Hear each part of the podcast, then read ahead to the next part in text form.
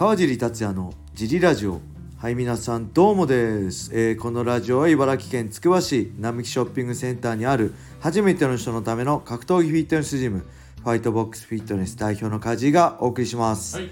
はいというわけで今日も始まりました。よろしくお願いします。小林さんです。よろしくお願いします。はい。えー、っとね昨日一昨日ですか、はい。もえー水曜日のはい。夜。ん？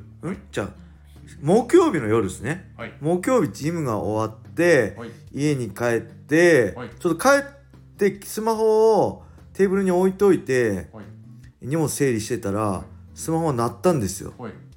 え？電話あ電話が鳴ったんですよ。はい。電話だと思ってパッと見たらはい。03なんたらなんたらっていうはいはい載ってたんですよ。東東京です。東京なんですよ、はい。え？って大体それほらコピーして調べるじゃないですか。しかも遅い時間ですからそう。終わり10 23時前ぐらいでしたね、22時半とか。だはい。で調べたらはい。警視庁だったんです。よへえ。警視庁の電話番号ではい。電話かかってきてえ？どういうこと？と思って。はい別に何もやましいことないんですけどはい。なんか超ビビってはいそ速攻かけたらなんか直接じゃないんですよね。機械につながってアナウンスにつながってはい。でこここここここの人はこ1番押してください。この人は何番押してください。みたいのでそこをやったらはい。その人人につながって「ご用件何ですか?」って言うから「いやなんか電話があったんですけど」って言ってはい。したら「あんでそのつなげますね」って言ってつなげてはい「あのーすいませんなんか電話があったんですけど」って「なんか心当たりないですか?」って言われたから「いや心なんかやえ俺なんかやったかな?」スピード違反で連絡来るのとか思ってあのオービスとか？なんかあったかなと思って「いやないんですけど」っつったら「いはい。やなんか息子さんの件ではい。電話したんですけど」って言って「え？っ?」と思って。いないです「うねん、え俺娘だよ」と思って。で話聞いてたら息子さんの件で「いやえ？うち息子いないです」って言って「え？っ?」て言ってはい「え何々さんのはい。電話番号ですよね？090なんたらなんたら」って見よな名前も違うし番号がねしし1個ずれてたんですよ。だと1と12だったら21だったんですよ。はいえそれ僕じゃないですって言って、はいはい。それね間違いですって言って、もうね笑っちゃいました。なんか逆に普通もうふざけんなよってなるじゃないですか。今日もあんまりにもビビりすぎてドキドキしすぎて え俺なんかやったと思ってあもう勘弁してくださいよみたいな。あもういやよかったと思って逆に優しくなっちゃってその人に。ー息子さんがいなくてよかったですいなくてよかったですよね。知らない息子さんがいたら嫌です。あそういうこと？そういうことだもしもしかしたら俺に隠し子がいてね。それだったらやばいね。あー。あーいなくてよかったいやそんなんでねい。きなりビビったんですよ昨日。ほんと勘弁してほしいですよね。しかも時間が時間ですからはい。時間も時間だしほう緊急の連絡です。一番間違えちゃいけない人たちじゃないですか。そうですもうねめっちゃドキドキするじゃないですか。もうさ本当に久々にもうドキドキしハラハラしました。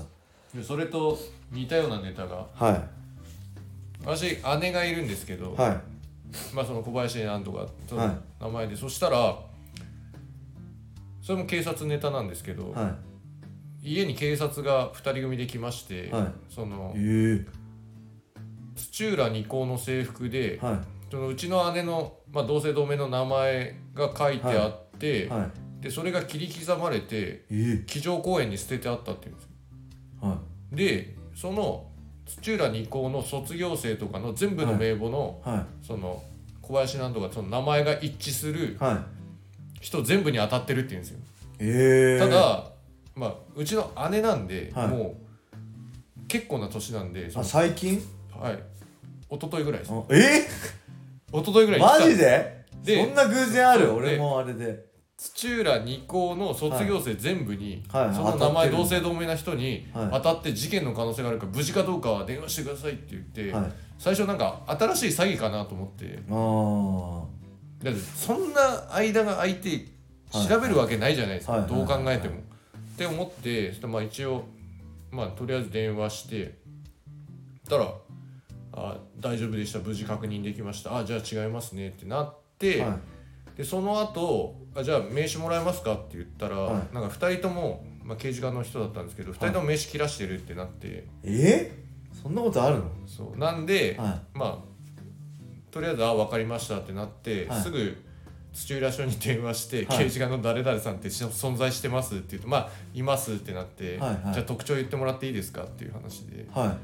でまあ一応会ってたんであって本まあ当にほ本在人。ではあるんでしょうけどただなんかもう一回もう一回あれらしいその問題がなかったっていう書類に反抗してもらいにもう一回来るって言ってたらいしいです、姉のところに電話して、ええでそんなことあります？そのありますずーっとずっと昔に卒業したところまで遡らないでしょうっていう。30年前とかそうですねそうそのぐらいです、えーっていう土浦署の刑事課の事件の捜査法は大丈夫なのかなって思った事件でした。ああそそんなそれ無駄な労力じゃないかな。その今の在校生で、まあ、どうせ同盟だったらあれですけど。はいはい。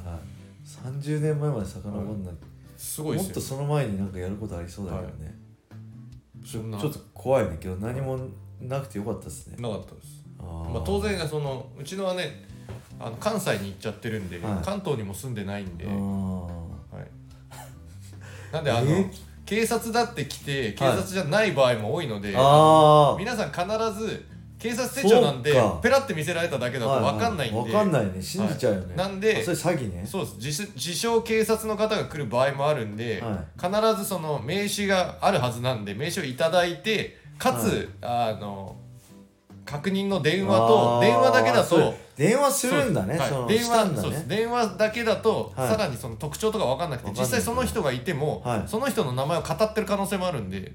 なんであー特徴を聞いたり、今その2人組で捜査出てますか？って聞いたりすると、はい。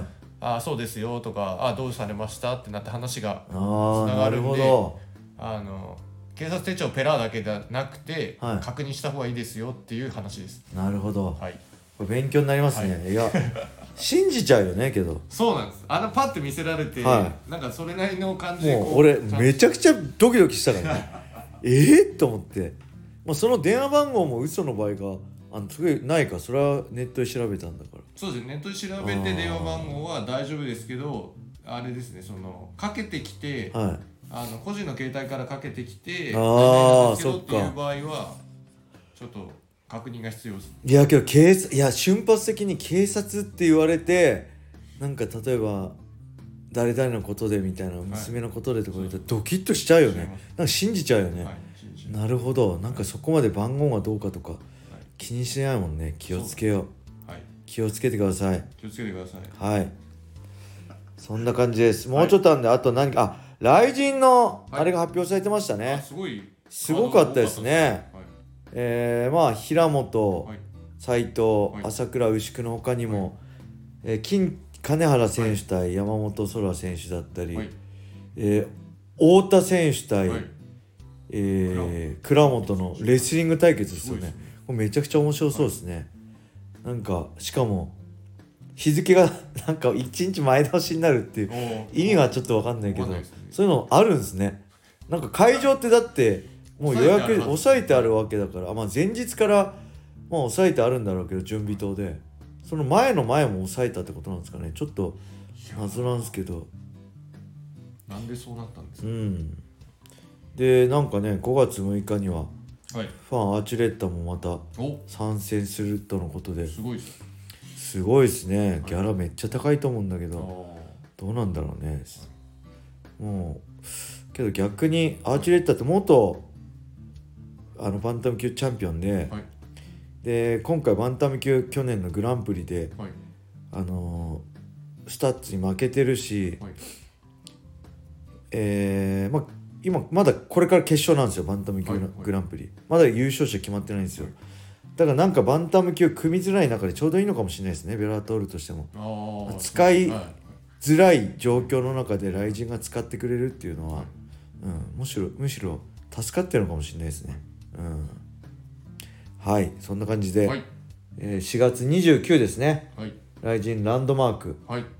ぜひ楽しみにしてください。はいそんな感じでしょうか？何かありますか？大丈夫です。大丈夫です、はい。それでは今日はこれで終わりにしたいと思います、はい。皆様良い一日を。まったねー